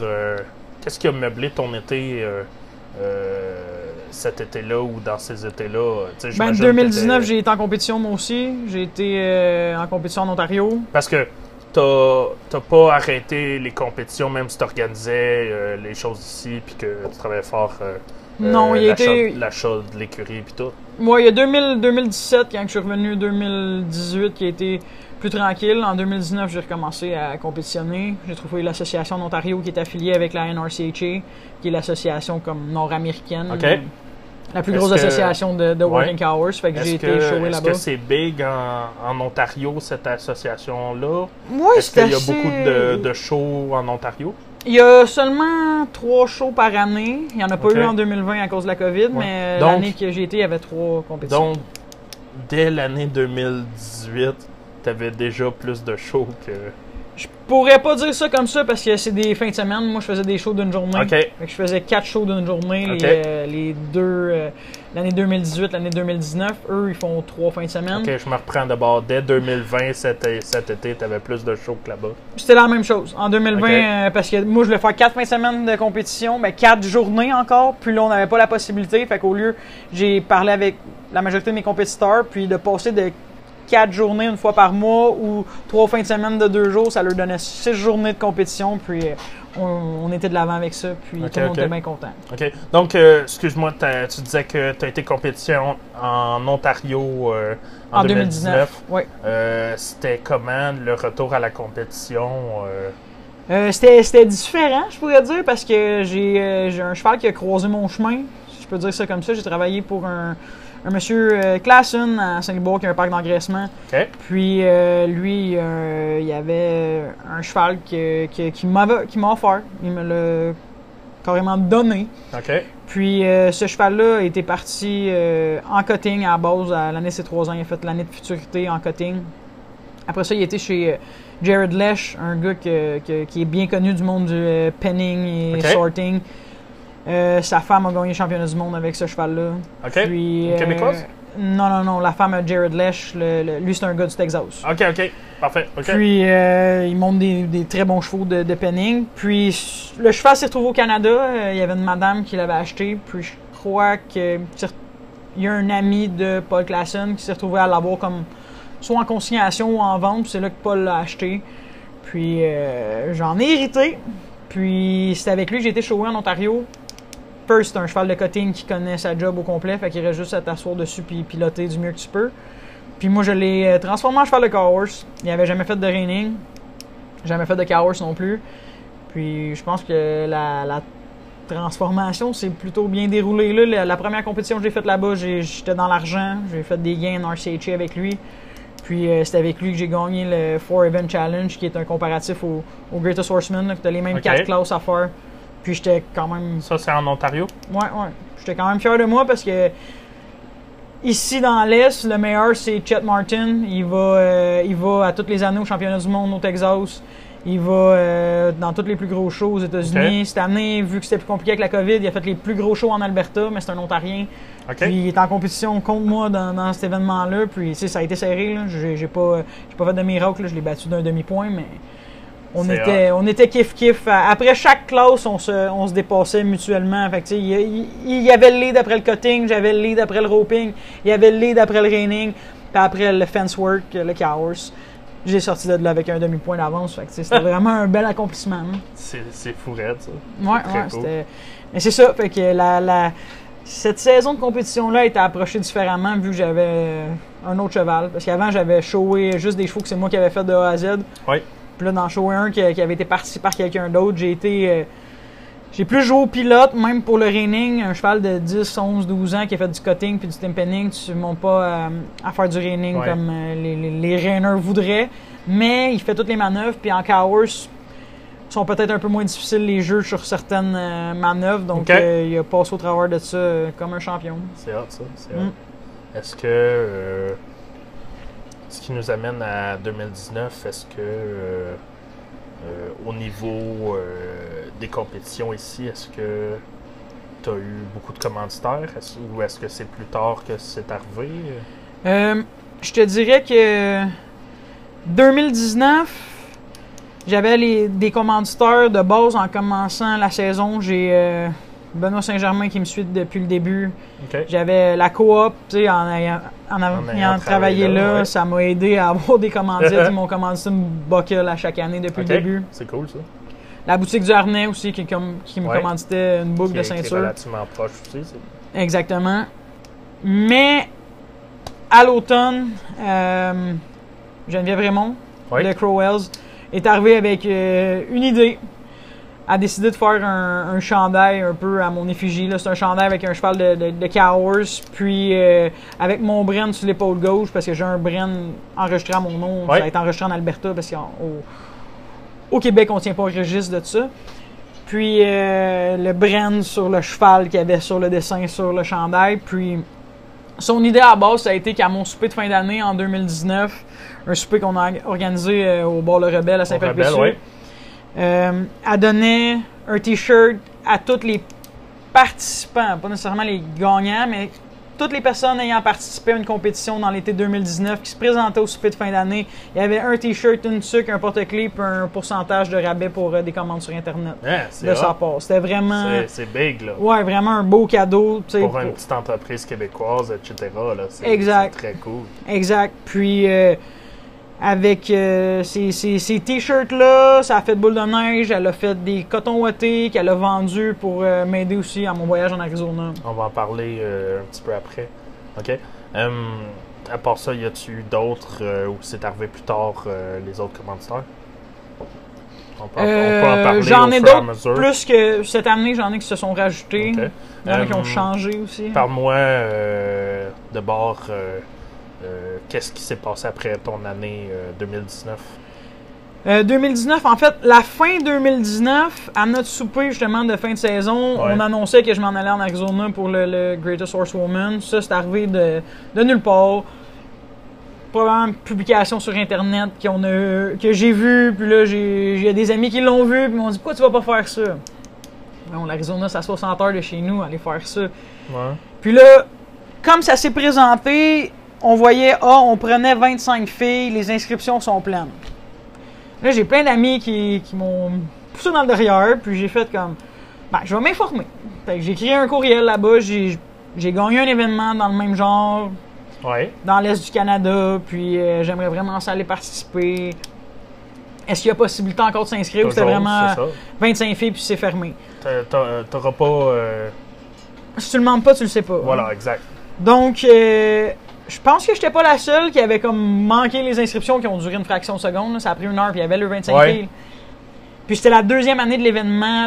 C'était la première fois pour le Greatest Horsewoman, mais c'était la deuxième année de l'événement qui s'appelle Art of the Cowgirl. C'était un événement pour euh, c'est un ranch rodeo de femmes seulement. Tous les artisans, c'est des femmes. Ils présentent Ok. des, des femmes qui font des selles, des femmes qui font des morts, des Ah ouais. chapeaux. des- c'est art of the cowgirl. Tout ce que ouais. une femme fait dans, dans l'industrie. Fait que euh, c'est ça. C'était la première édition du Greatest Horsewoman. Fait qu'il probablement qu'ils savaient pas comment ça allait se dérouler. Puis Parce qu'il y avait eu sûrement des pas. Greatest Horsemen. Ouais, pas- ça, ça existe depuis euh, des années. pas euh, Juste pour femmes. filles, non. Ok. Fait qu'ils ont eu cette idée-là, puis euh, ils étaient aussi, aussi surpris que tous nous autres, j'imagine. C'est pour ça qu'ils ont réouvert les inscriptions. Puis finalement, on était 66, je pense, en Ok. inscrites. Puis euh, ils ont accepté mon inscription comme n'importe qui d'autre. Donc en janvier 2020, on, on est parti pour l'Arizona. Je suis parti là avec euh, mon. Mais attends, attends, attends. Avant, Oui, euh, ça a été quoi la préparation? Parce que tu dis euh, au, à l'automne 2019, t'as décidé sur un coup de tête. de m'inscrire. de Au souper de fin d'année, on a annoncé que je Ouais. m'inscrivais. Euh, c'est là qu'aussi que Geneviève a parlé de, des, des, des, des cotons qu'on allait en vendre pour. qu'elle- euh, qu'elle embarquait dans l'aventure avec ouais, toi. Qu'elle embarquait dans l'aventure. Euh, Elle est venue me rejoindre là-bas aussi pour, pour le, le restant du voyage. fait que c'est ça. Après ça, j'ai. Moi, j'ai entendu cherché- parler d'un- d'une affaire de trailer qui descend, qui descend rapidement pendant qu'elle conduit. Ouais, là, ça c'est Ah, euh, ça c'est ça. un autre euh, c'est une autre histoire. ça. Puis c'est un autre Geneviève. C'est euh, Ah, ok. on était trois à faire le voyage. Paul, moi, puis euh, Geneviève Sarrazin. Ok. Ah. Puis, euh, on a pris le camion à Paul parce que mon camion n'est pas vraiment spacieux vu l'âge. Puis, le, le trailer brake control, le, le contrôleur Ouais. des freins de la remorque ne fonctionnait pas. Donc, quand on est arrivé descendre les, les- les Rocky Mountains avec le, le- le trailer à chevaux, ça descendait vite un peu. Ah, C'est ça qui est arrivé. Mais on, on a repris la, la pas situation. choc? Non, il n'y a rien arrivé de grave. On a perdu une roue en revenant, mais ça, c'est des choses qui arrivent, j'imagine. Ouais, ça, ça fait partie de la Quand tu fais euh, 10 000 km, c'est ça.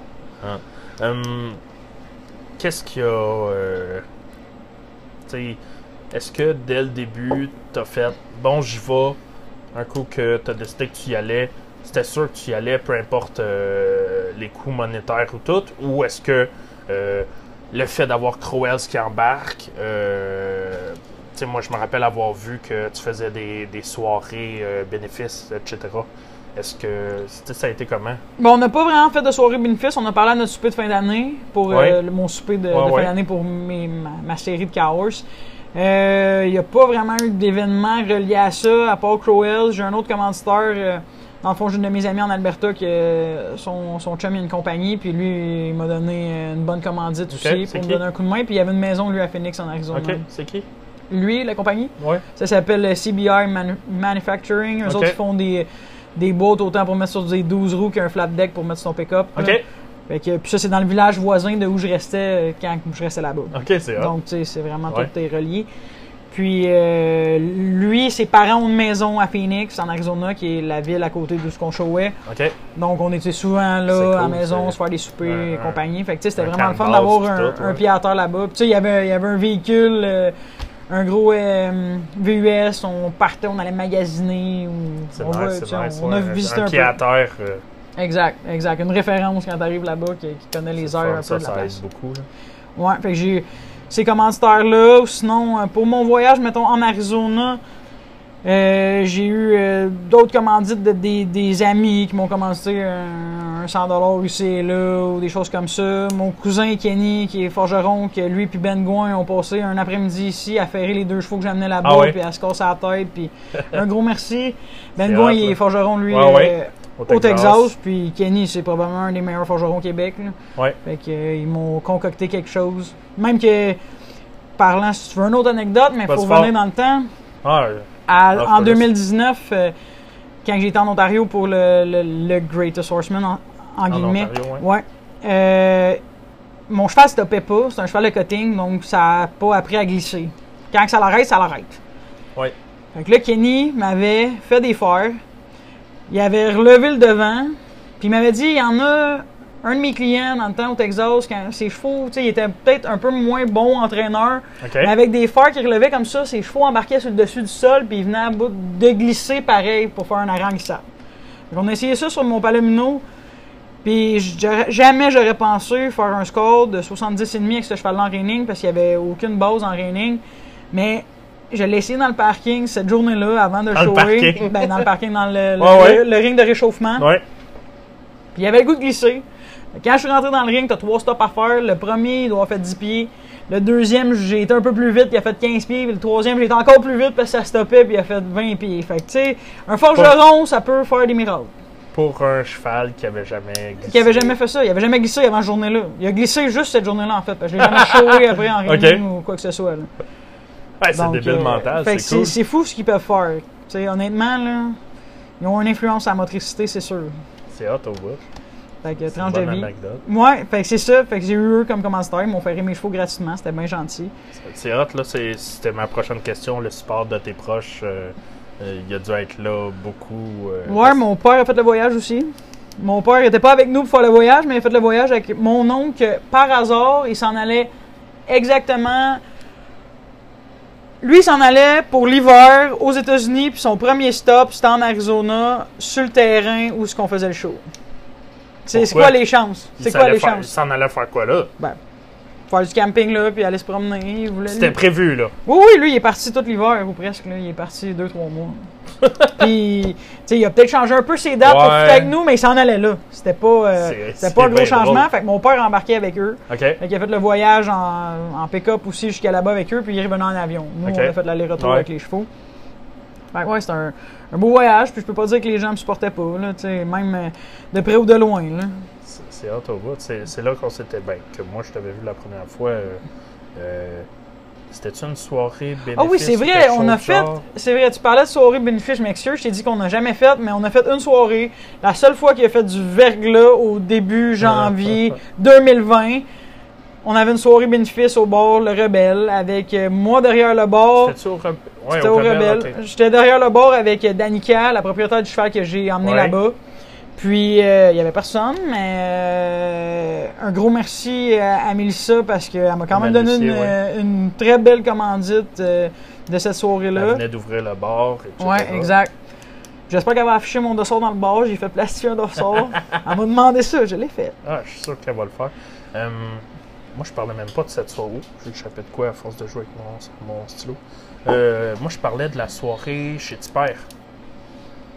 Il n'y a pas eu de soirée bénéfice chez Super. On s'est peut-être déjà croisé T'étais là, puis je pensais qu'il y avait de quoi. Non, il n'y a pas. euh, a- C'est peut-être moi qui a, qui a imaginé. Mais chez- la seule, arrive. euh, le seul vraiment bénéfice, c'est. C'était vraiment au bar le rebelle. Ouais. Ok. La journée qui faisait du verglas qu'on t'a vu dans le bar. Mais ça me dit. Oui, c'est. C'était pas cette fin de semaine-là qu'il annonçait. Il y avait aussi un party au choral, je pense. Ça se peut. Ça se peut. Je pense on, nous autres, on allait au choral, puis j'avais monté ces quatre pattes du pick-up tout le long. euh, Ah, c'était le de verglas pour vrai. Louis-David au choral parce que c'était dégueulasse. Ouais, les routes étaient vraiment pas Ouais, belles. C'était ouais, pas. ouais, euh, ouais, ça J'en veux pas à personne de pas s'être présenté. Il y en a qui sont venus en fait. là. ouais. Mais on était une dizaine peut-être. là. Mais c'est pas grave. Ça n'a pas empêché d'y aller. Puis on est revenu. Toi, Ça a, été, ça a été comment, l'Arizona? Une belle expérience. Euh, J'aurais peut-être dû me préparer un peu plus. Ouais. J'ai, comme je t'expliquais tantôt, euh, mon, mon, mon Palomino, je l'ai stoppé euh, dans le ring de réchauffement avant de faire une classe que, que j'ai gagnée. Fait que j'ai tout le temps eu euh, la chance avec moi. Là, j'ai pris le cheval de- d'une de, mes amies parce qu'elle voulait le vendre. Puis j'ai peut-être un petit peu moins eu la chance sur mon bord, mais j'ai j'ai quand même réussi à avoir un score dans les quatre disciplines. Donc ça, c'était déjà... Moi, quand je pars pour une compétition comme ça, que tu as quatre classes à faire, mon premier obje- objectif, c'est pas de gagner, c'est de faire quatre belles classes Ouais. parce que tout va s'en suivre. Ouais. Donc, euh, je voulais juste faire quatre classes. Euh, on a commencé avec le cutting, ça a quand même bien été. Sauf que, en partant, il y a eu une hésitation. Fait que, tu sais, j'ai perdu des points là. Fait que, tu sais, j'étais pas J'étais encore dans le, mettons, dans le top 20. On était 60, j'étais encore dans le top 20. OK. Après ça, euh, dans le reining, j'ai voulu pousser la machine peut-être un petit peu trop. Je l'ai essayé dans le warm-up, il allait quand même bien, mais il stoppait, mais pas pour glisser euh, sais, Ouais. 25 pieds. Je me suis dit, si on va plus vite, il va peut-être glisser plus parce que tu sais, il stoppait quand même correct, mais pas. euh, Tu sais, j'avais pas eu de chance de le stopper dans des grands manèges. La seule place que j'avais raidé, c'est dans ce que j'appelle mon cabanon. c'est ça? Non, je l'ai eu deux semaines avant de partir. Puis je l'ai raidé dans ce que j'appelle mon cabanon, qui est mon arena, qui a 40 par 90. là. Ouais. fait que tu peux pas faire des, des sliding stops Fait que, tu sais, j'ai pas vraiment eu la chance de pratiquer ça. Mais euh, c'était correct. Tu le reining, c'était correct. Après ça, le roping, c'est la première fois qu'il ropait un animal d'une chute. Ben, c'est la première fois qu'il sortait d'une chute, lui, puis c'est la première fois qu'il ropait Ah, un, un Autre animal. chose, c'est J'avais ropé, première fois. j'avais ropé un veau dans l'arena Ouais. lousse, juste pour être sûr qu'il avait pas peur du rope. ben, tu sais, on a complété la classe. Il a pas vraiment compris. Quand on est parti, on a eu une chance. Pour vrai, on a eu une, vraiment une chance au roping parce que quand on est parti côte à côte avec le veau, il Ouais. avait déjà été down the fence pour le Cowers. Fait que lui, il pensait qu'il fallait qu'il le dépasse. Ah. Fait que quand j'arrive pour pitcher, il a accéléré, fait que j'ai pitché juste en avant. Mais t'as 90 secondes puis autant de loop que tu veux pour Ah, ouais, compléter la classe. Mais le gars à l'autre bout, j'étais dans les premières, il a ouvert la porte. Fait que j'ai eu un rerun, un re-ride Ah, en fait. Ça... ça, ça a joué dans ton. a joué en ma faveur parce que là, je savais que quand il allait arriver proche du veau, il allait accélérer pour le dépasser. Fait que je, timé. je me suis timé, puis là j'ai mis ça dans le coup, puis on a réussi à compléter la, classe. C'est hot. Puis euh, la classe qui restait, euh, c'était la fence. Euh, il avait déjà fait ça. C'était la première fois qu'il le faisait de main. Puis, tu sais, il veut veut pas, un moment donné, t'as un cheval qui est épuisé. Là, il a fait 60 heures de trailer. Puis, euh, Ouais. ça n'a pas été ma plus belle classe, mais on a réussi à la, la compléter. Fait que moi, je suis pas vraiment déçu de l'expérience que ça m'a donné. J'aurais même mieux avoir euh, un meilleur résultat pour finir dans le top 10 parce qu'il y avait une finale après ça pour les 10 Mais meilleurs. t'étais mais- contre les meilleurs au monde. Ouais, les meilleurs qui en Amérique du Nord. Qui, c'était- qui était game de s'inscrire, en fait. C'était ouais. game de s'inscrire à la première ev- event avec un cheval que tu avais eu pendant deux semaines, puis que la moitié des, des disciplines t'avais pas vraiment pratiqué. Exact, ça ressemble à ça. Mais c'est pas grave, tu sais, j'ai rien. c'est- C'est cowboy, Je cherche pas, je cherche pas d'excuses, mais tu sais, c'était une super belle expérience. C'était une super belle expérience. Ça fait doit que, être un trip fou. ben ouais, c'est ça, exact. tu sais. Puis tout ce qui venait avec, le voyage, euh, les amis, les restaurants.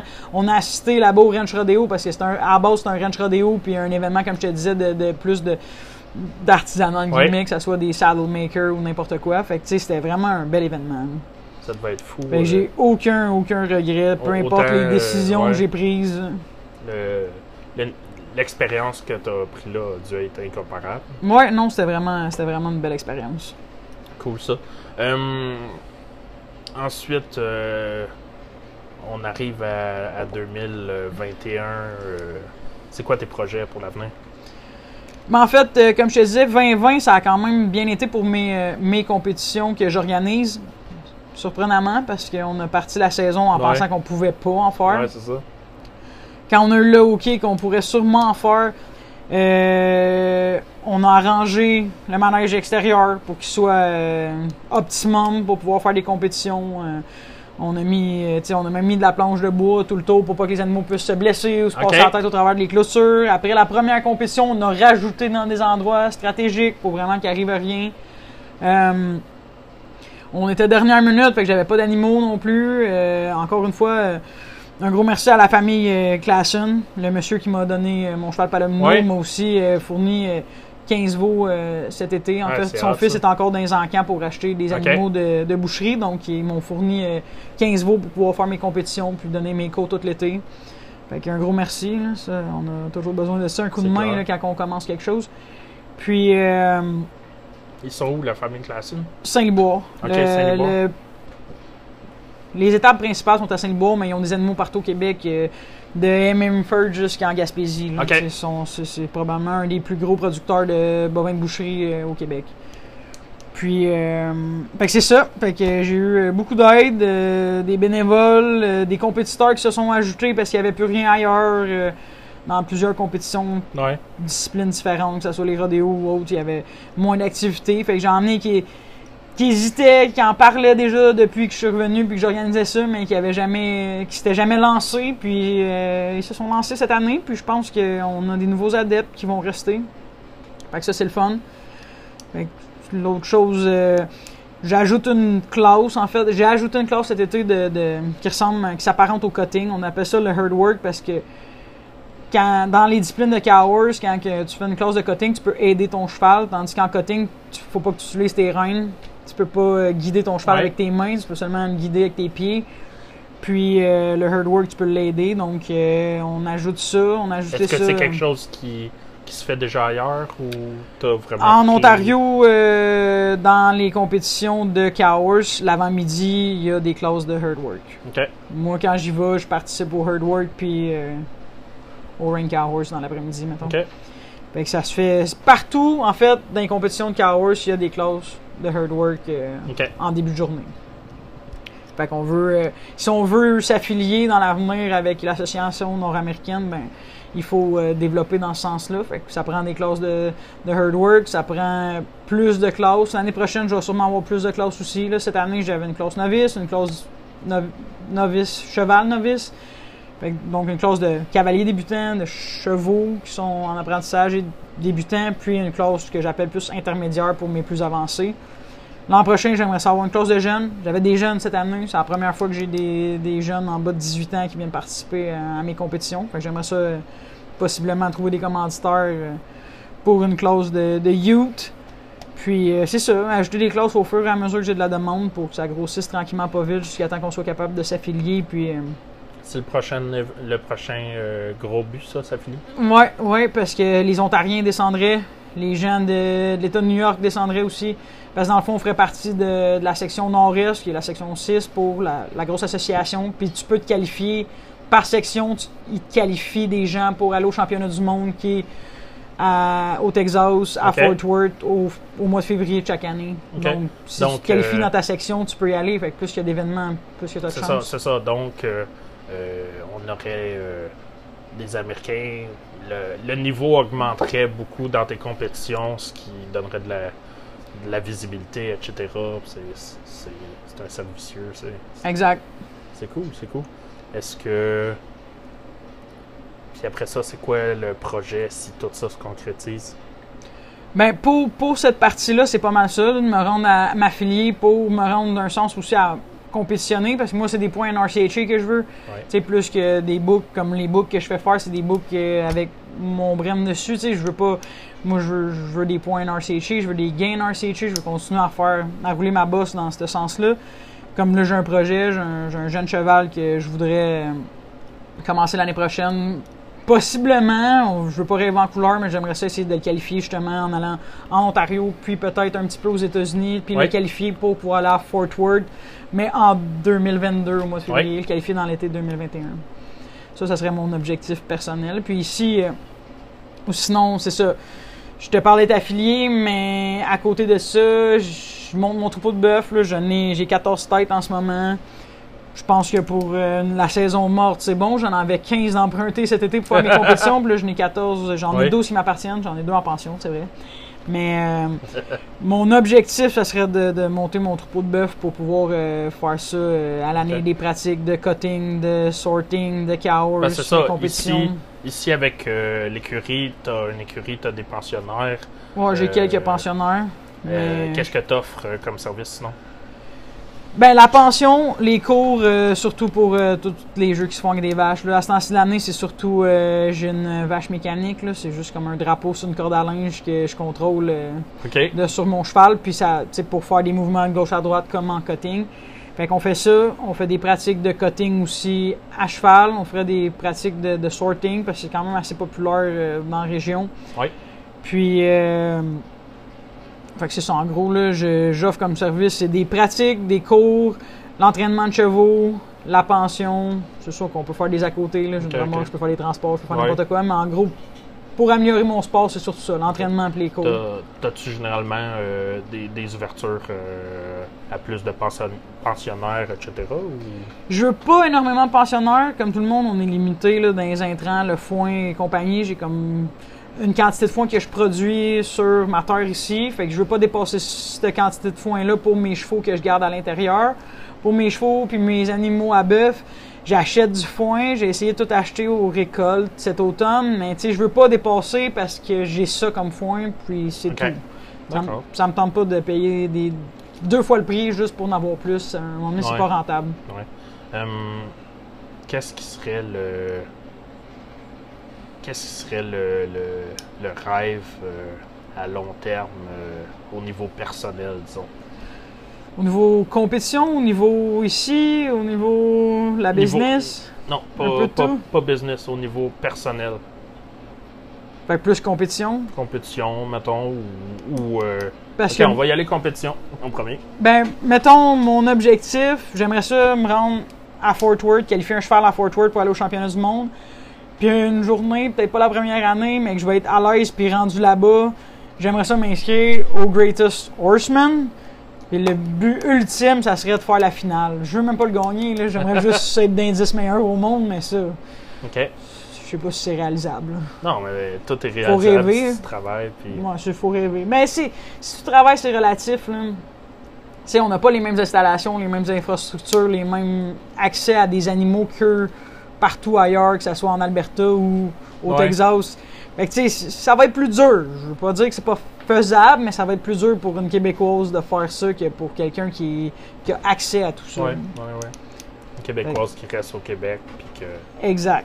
Mais c'est ça l'objectif. Puis, euh, puis ici, l'objectif, ça serait de grossir euh, mon troupeau de bœuf. Puis, parce que en même temps d'organiser des compétitions, de donner des cours avec ces animaux-là, ben, je suis aussi rendu producteur agricole. J'ai tout, euh, j'ai essayé de faire tous mes, euh, mes papiers en fonction de produire des animaux de boucherie. Donc, euh, j'aimerais ça grossir mon troupeau. là. Mon objectif ultime, ça serait d'avoir 60 têtes. Donc, j'aurais deux troupeaux pour faire du cutting, puis des veaux en masse pour faire du cow horse. Ça serait ça l'objectif ultime. Ah, c'est ça, j'allais, j'allais demander tout à l'heure, puis que j'allais oublier. Euh, y a-tu d'autres euh, écuries dans, dans la région euh, ou carrément au Québec qui, qui, qui offrent des services euh, comme les tiens, aussi complets puis aussi diversifiés? Honnêtement, je- sans, Ben- sans, sans qu'une personne le prenne mal si on la nomme pas, là, mais. non, je, je penserais pas aussi complet et diversifié, parce que c'était ça ta question. Oui, Il y a beaucoup de gens qui vont faire du roping.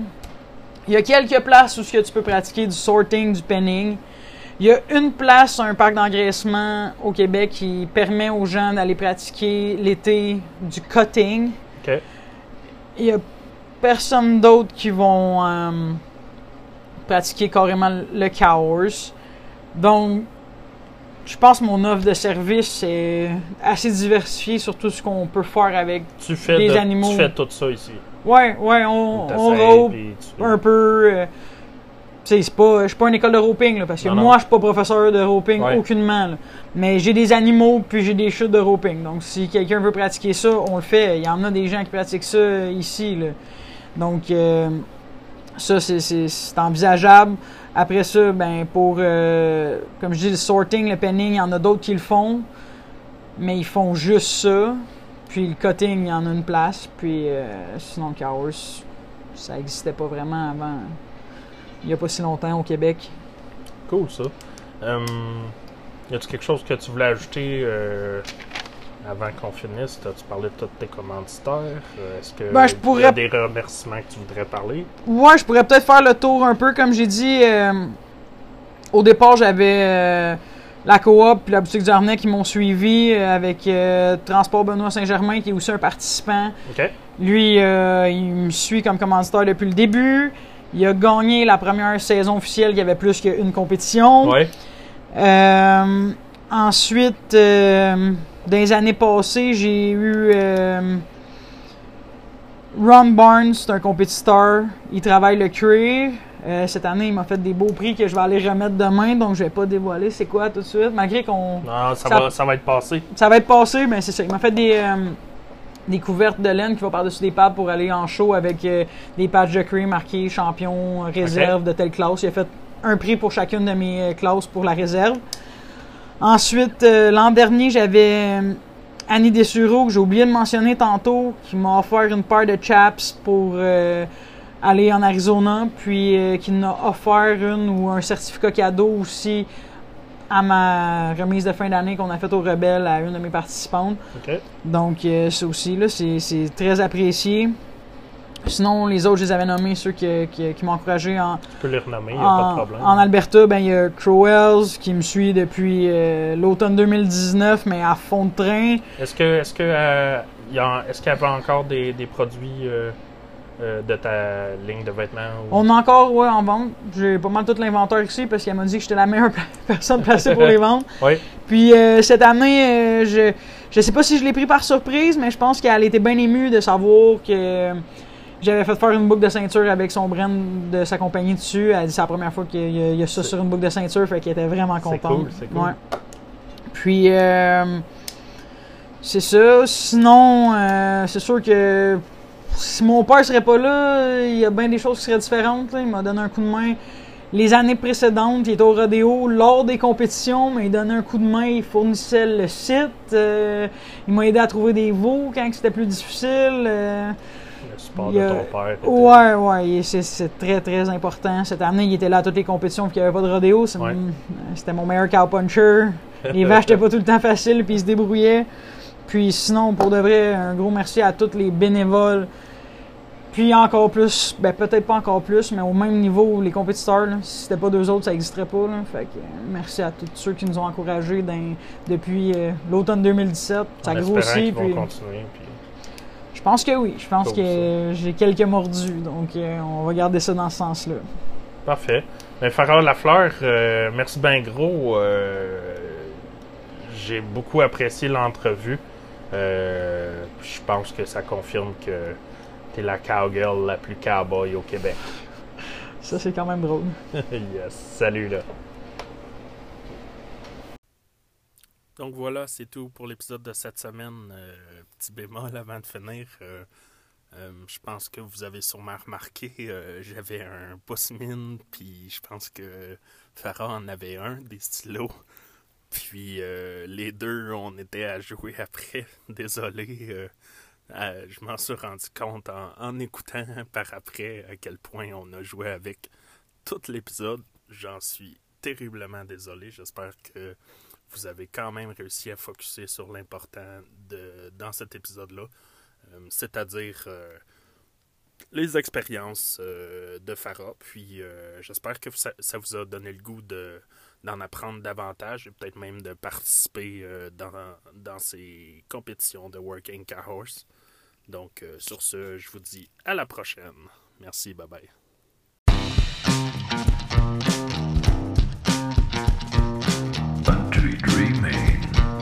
Western thinking, flying, wildlife chasing, cowboy party, redneck crazy, rodeo lover, cowgirls crazier.